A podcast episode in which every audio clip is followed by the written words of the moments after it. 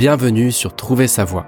Je suis Alban Mas et après m'être longtemps cherché, j'ai compris qu'il n'était jamais trop tard pour prendre en main notre carrière. Toutes les semaines, je te partage des conseils ou une interview d'experts pour te mettre en chemin. N'oublie pas de t'abonner sur LinkedIn, YouTube ou Spotify et si c'est déjà fait, merci de ta fidélité. Je te souhaite une très bonne écoute.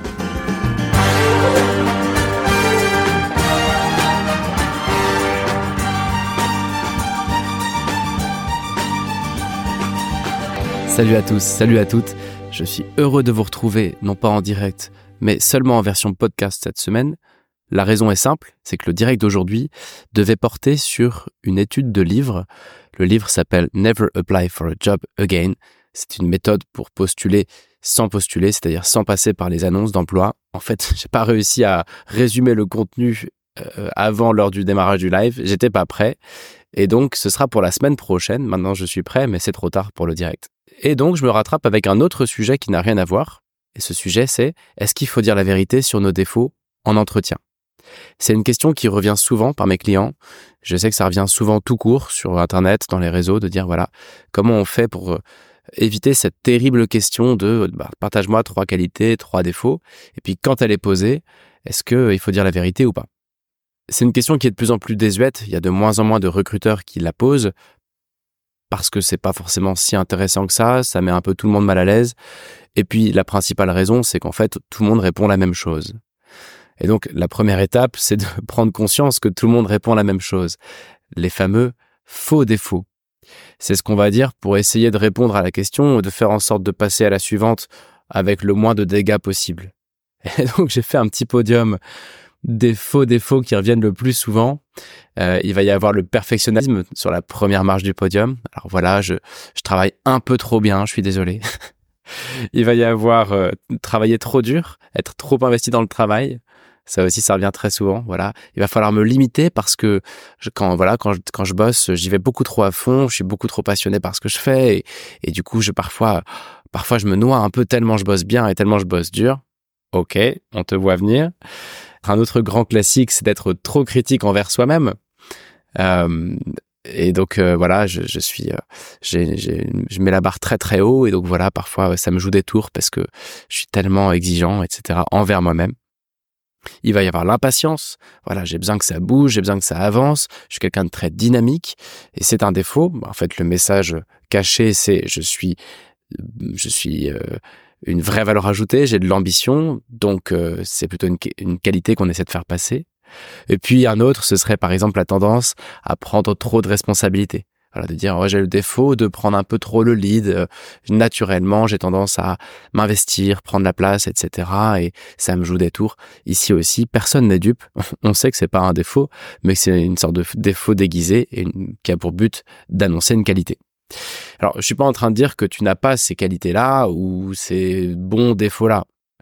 Ce que je veux dire, c'est simplement que ce genre de défauts sont tellement usés, réusés, réutilisés, ils sont poncés jusqu'à la racine.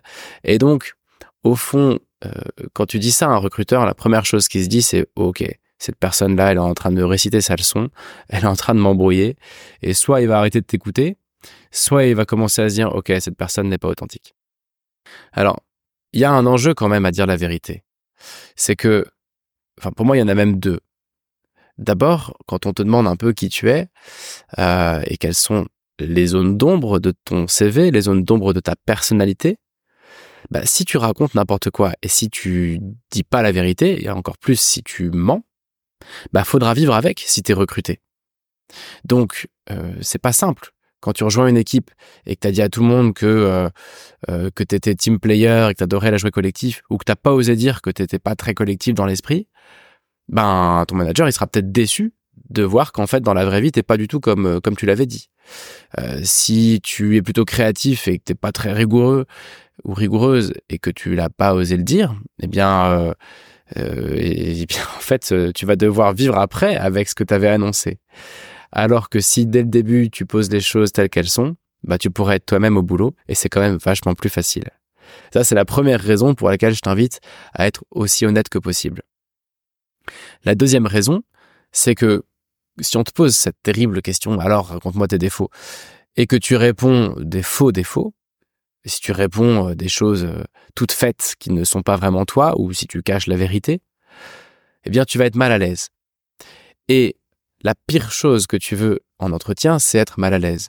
Parce que la personne en face de toi, ce qu'elle veut, c'est se sentir bien avec toi. Évidemment que tes compétences vont compter. Évidemment qu'elle veut savoir si tu vas faire le job. Mais a priori, si tu as été invité à passer cet entretien, c'est que tu as les compétences pour le job. Sinon, ce serait pas le cas. C'est qu'a priori, on sait que tu peux euh, remplir la fonction dans les grandes lignes. Donc, une dimension essentielle pour le recruteur, c'est est-ce que cette personne-là m'inspire confiance? Est-ce qu'elle me paraît honnête? Est-ce que je vais avoir du plaisir à travailler avec elle? À mener des projets avec elle, à discuter à la machine à café avec elle, si je prends un peu l'ancienne école de l'entreprise. Euh, et donc toutes ces questions-là, si tu commences à bredouiller sur tes défauts et à pas être honnête, ben ça va pas gagner des points sur cette dimension d'authenticité. Voilà pourquoi moi je pense qu'il vaut mieux plutôt la jouer honnête, euh, essayer de dire la vérité, en évitant quand même les pièges. Les pièges, quels sont-ils? Bah, Pour moi, il y en a que deux. Il y a les vrais défauts euh, éliminatoires ce sont des défauts humains, en fait, des défauts comportementaux. Je peux les lister, il y en a quelques-uns. Il y a le manque d'intégrité. En gros, euh, voilà, quelqu'un en qui on ne peut pas avoir confiance, quelqu'un qui manque de d'honnêteté, tout simplement. Il y a le manque de professionnalisme, le manque de fiabilité, c'est-à-dire qu'on peut ne pas être très rigoureux, mais on peut ne pas être très rigoureux et quand même faire son travail avec fiabilité parce qu'on a trouvé des solutions, etc. Le vrai manque de fiabilité, celui qui dit qu'on a dit qu'on allait faire quelque chose et qu'on l'a pas fait, quoi. C'est celui-là dont je parle. Et puis aussi, tout simplement, tous les comportements malaisants. Quelqu'un qui va avoir un profil un peu, euh, bah de, un profil un peu toxique en fait, hein, n'ayant pas peur des mots, euh, qui va, on sent, qui va apporter une mauvaise ambiance ou apporter du stress ou des problèmes, tout ce qui va être un peu malaisant. Ces différents éléments, intégrité, professionnalisme, fiabilité, et on va dire euh, euh, esprit, est-ce que tu es bon esprit ou, pas, euh, eh bien tout ça, personne te posera la question de savoir si tu les as ou pas. Ça, le recruteur, il va t'ausculter, il va te scanner pendant l'entretien. Et il va vérifier. Si par exemple il voit que tu dénigres ton ancien employeur, ou que tu partages des informations que tu ne devrais pas partager, eh bien évidemment, il va se dire cette personne manque d'intégrité. Il n'a pas besoin de te poser la question pour conclure ça. Si euh, tu arrives en retard, que t'as pas imprimé de CV, que euh, t'es habillé n'importe comment ou qu'en tout cas t'es négligé, si tu euh, euh, ne prends aucune note pendant l'entretien, si tu te comportes pas de façon pro, en gros, et eh ben évidemment que cette personne-là en face de toi, elle va se dire ok, il y a un risque de manque de professionnalisme avec nos clients, comment elle va se comporter, avec nos équipes, comment elle va se comporter cette personne. Et donc euh, ici, c'est pareil, personne ne te posera la question, êtes-vous un bon professionnel? C'est à toi de le prouver par ton comportement. La fiabilité, c'est pareil. Quand on va te poser des questions, est-ce que euh, tu peux étayer ce que tu dis avec des exemples chiffrés, des exemples précis? Ou est-ce que, euh, voilà, est-ce que quand on te pose des questions, tu réponds toujours à côté de la plaque, tu vas éviter les questions Voilà, tout ça, ça va donner une impression potentiellement de fiabilité ou de manque de fiabilité. Euh, pareil, si tu dis quelque chose, si tu dis voilà, je vais, je vous envoie ma réponse sous trois semaines ou sous deux jours, ou si je vous envoie un mail récap et que tu le fais pas, tout ça, ça va participer à l'impression de fiabilité que tu vas dégager.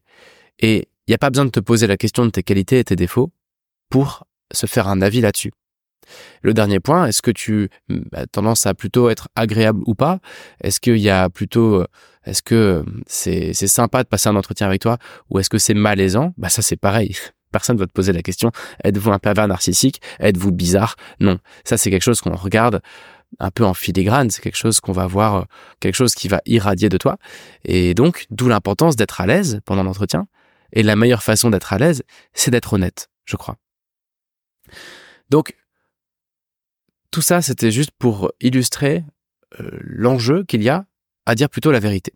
Mais il faut quand même éviter ces fameux défauts élémentaires. Manque d'intégrité, manque de professionnalisme, manque de fiabilité, euh, et puis euh, voilà, créer un malaise. Il y a un autre type de défaut que je t'invite à plutôt oublier de mentionner si tu les as, c'est ceux qui sont contradictoires avec ton poste. Si tu vas devenir chef de projet et que tu vas devoir gérer des deadlines et que, comme moi, tu as beaucoup de mal à gérer des deadlines et à gérer ton temps, et eh ben ça, c'est sûr que si tu dis ça, c'est le cœur même du métier. Et donc, ça va poser un problème. Euh, si tu as un métier de relation et que tu annonces que tu as beaucoup de mal à entrer en relation, évidemment que le recruteur va prendre peur en face. Mais là, en théorie, j'ai envie de dire, si on en arrive là, c'est juste que tu postules à la mauvaise offre. Parce qu'en théorie, le but est quand même de postuler dans des jobs où tu vas être naturellement doué, où tu vas avoir relativement des compétences là où tu postules et qui vont être, si possible, dans ta zone de confort. Mais en effet, quand même se poser une question avant l'entretien, quelles sont les, choses un peu impardonnables dans le genre de boulot que je vise et, euh, éviter de dire que, que tu coches la liste de tout ce qu'il faut pas cocher. quoi. Mais en revanche, une fois qu'on a dit ça, ben, je t'invite à être honnête et à partager tes vrais défauts. Notamment parce qu'il y a plein de choses qu'on considère comme des défauts qui n'en sont pas.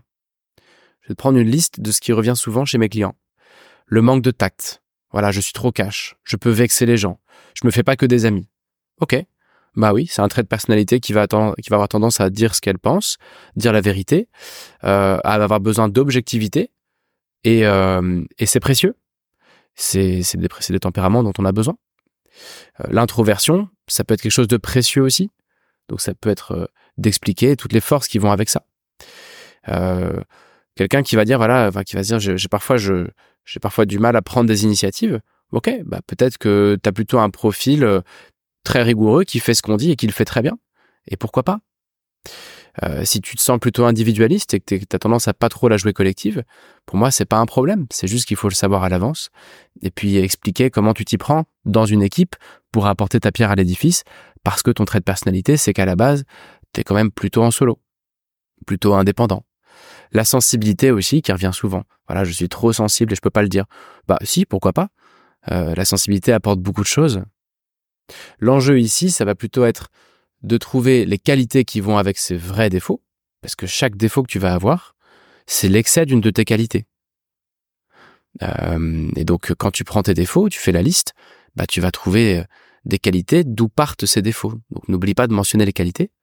Et puis, tu vas pouvoir rassurer la personne en face de toi en lui disant, voilà, j'ai ce trait de personnalité qui pourrait nous jouer des tours, en effet, qui, est quelque chose euh, qui est pas très cool. Mais voilà comment je le compense. Et voilà ce que ça apporte de bon aussi. Parce qu'au fond, pour conclure tout ça, le recruteur en face de toi, pourquoi est-ce qu'il te pose cette question de tes défauts? Ce qu'il veut savoir, c'est mieux te connaître. Vraiment mieux te connaître. Te comprendre et te connaître. Et donc ce qu'il va rechercher, c'est de l'authenticité. Ce qu'il va vouloir savoir aussi, c'est est-ce que tu es complémentaire euh, à l'équipe qu'il a et à ses besoins? Est-ce que tu vas apporter les choses dont il a besoin? Donc s'il a besoin de créativité, c'est pas grave que tu sois pas très rigoureux ou rigoureuse. S'il a besoin de quelqu'un qui va performer en solo et qui va avoir des objectifs solo, etc., c'est pas grave d'être un peu individualiste. Donc il va avoir besoin aussi de de composer avec son équipe et avec ses besoins et de vérifier si tu peux apporter euh, les trous, enfin combler les trous dans la raquette, comme on dit, apporter ce qu'il a, ce qu'il n'a pas. Quand tu as une équipe avec que des gens très carrés, très sérieux et très pointilleux, tu peux avoir besoin d'avoir des gens un peu plus out of the box et ce sera valorisé. Puis la dernière chose que le recruteur veut savoir, et je pense que c'est ça le vrai fond de la question des défauts, c'est OK, tu as forcément des zones d'ombre, on en a tous. Sur quoi est-ce qu'il faudra que je fasse attention si je te recrute? C'est pas ça qui fait que je vais te recruter ou pas. C'est pas le critère de décision. Par contre, si tu nous rejoins, à quoi il faut que je fasse attention? Sur quoi est-ce qu'il faut que je te prenne un peu plus par la main? Sur quoi est-ce que peut-être on va devoir te former? Ou sur quoi est-ce qu'on va devoir faire un peu plus de micromanagement parce que c'est moins ta tasse de thé? Mais la folie, ce serait de croire que personne n'a de défaut. Et même la personne qui te recrute, elle en a aussi. Et donc, on est bien conscients tous que bah on a nos, zones de force et puis nos zones d'ombre. Il n'y a pas à s'en cacher. Euh, tout l'enjeu, c'est de montrer comment tu compenses, comment tu t'en sors avec ça ça montrera que tu travailles dessus et que tu as trouvé des solutions pour bosser avec tout ça. Et puis surtout, quelles sont les qualités qui vont avec tes zones d'ombre? Parce que chaque zone d'ombre, il y a une qualité qui se cache derrière. Et donc, comme petit défi pour cette semaine, ce que je te propose, c'est identifier euh, un défaut que tu as avec lequel tu n'es pas à l'aise, quel qu'il soit. Et une fois que tu as identifié ce défaut, d'aller sur Internet ou juste de réfléchir et de chercher ce défaut, c'est l'expression de quelle qualité Parce qu'un défaut, c'est toujours une qualité qui est allée trop loin. C'est-à-dire que je suis flexible, je suis très flexible. Oh là là, je suis trop flexible. ah bah je me fais marcher dessus tout le temps par les autres et je passe toujours au second plan. Le défaut, c'est de passer au second plan et de se laisser marcher dessus. La qualité, c'était la flexibilité. Je t'invite à considérer un défaut, remonter à la racine jusqu'à cette qualité-là qui déclenche ce défaut, et puis te poser une simple question qui est dans quel genre de boulot, dans quel genre d'équipe, dans quel genre de milieu est-ce que cette qualité, elle est valorisée? Et donc le défaut qui va avec n'est pas trop grave. Par exemple, si je prends quelqu'un qui n'a aucun tact, eh ben, la qualité, c'est probablement euh, d'être direct et franc. Et puis évidemment, quand on est trop direct et trop franc, bah, on va avoir le défaut de manquer de tact, d'accord? Et dans quel genre d'environnement et de boulot est-ce que c'est utile d'être franc et direct? Bah, Dans tout ce qui est lié au contrôle, dans tout ce qui est lié aux urgences, partout où il n'y a pas le temps d'être gentil en fait, parce qu'on a besoin d'être rapide. Donc dans la sécurité, dans la défense, dans, dans les urgences, voilà, il y a besoin de tout partout. Donc le but, c'est de trouver l'adéquation entre qui tu es et les besoins. Voilà ce que je pense, et voilà ce que je voulais te partager cette semaine. N'hésite pas à partager cet épisode à une personne que tu connais qui va passer des entretiens et qui, serait peut-être intéressée par ces conseils. Et comme je le disais en introduction, tu peux maintenant me retrouver sur Instagram, sur euh, podcast Trouver sa voix, tout simplement. Donc n'hésite pas à rejoindre la page. Merci de ta fidélité et puis je te souhaite une belle semaine. On se retrouve la semaine prochaine pour parler d'un bouquin. Bye bye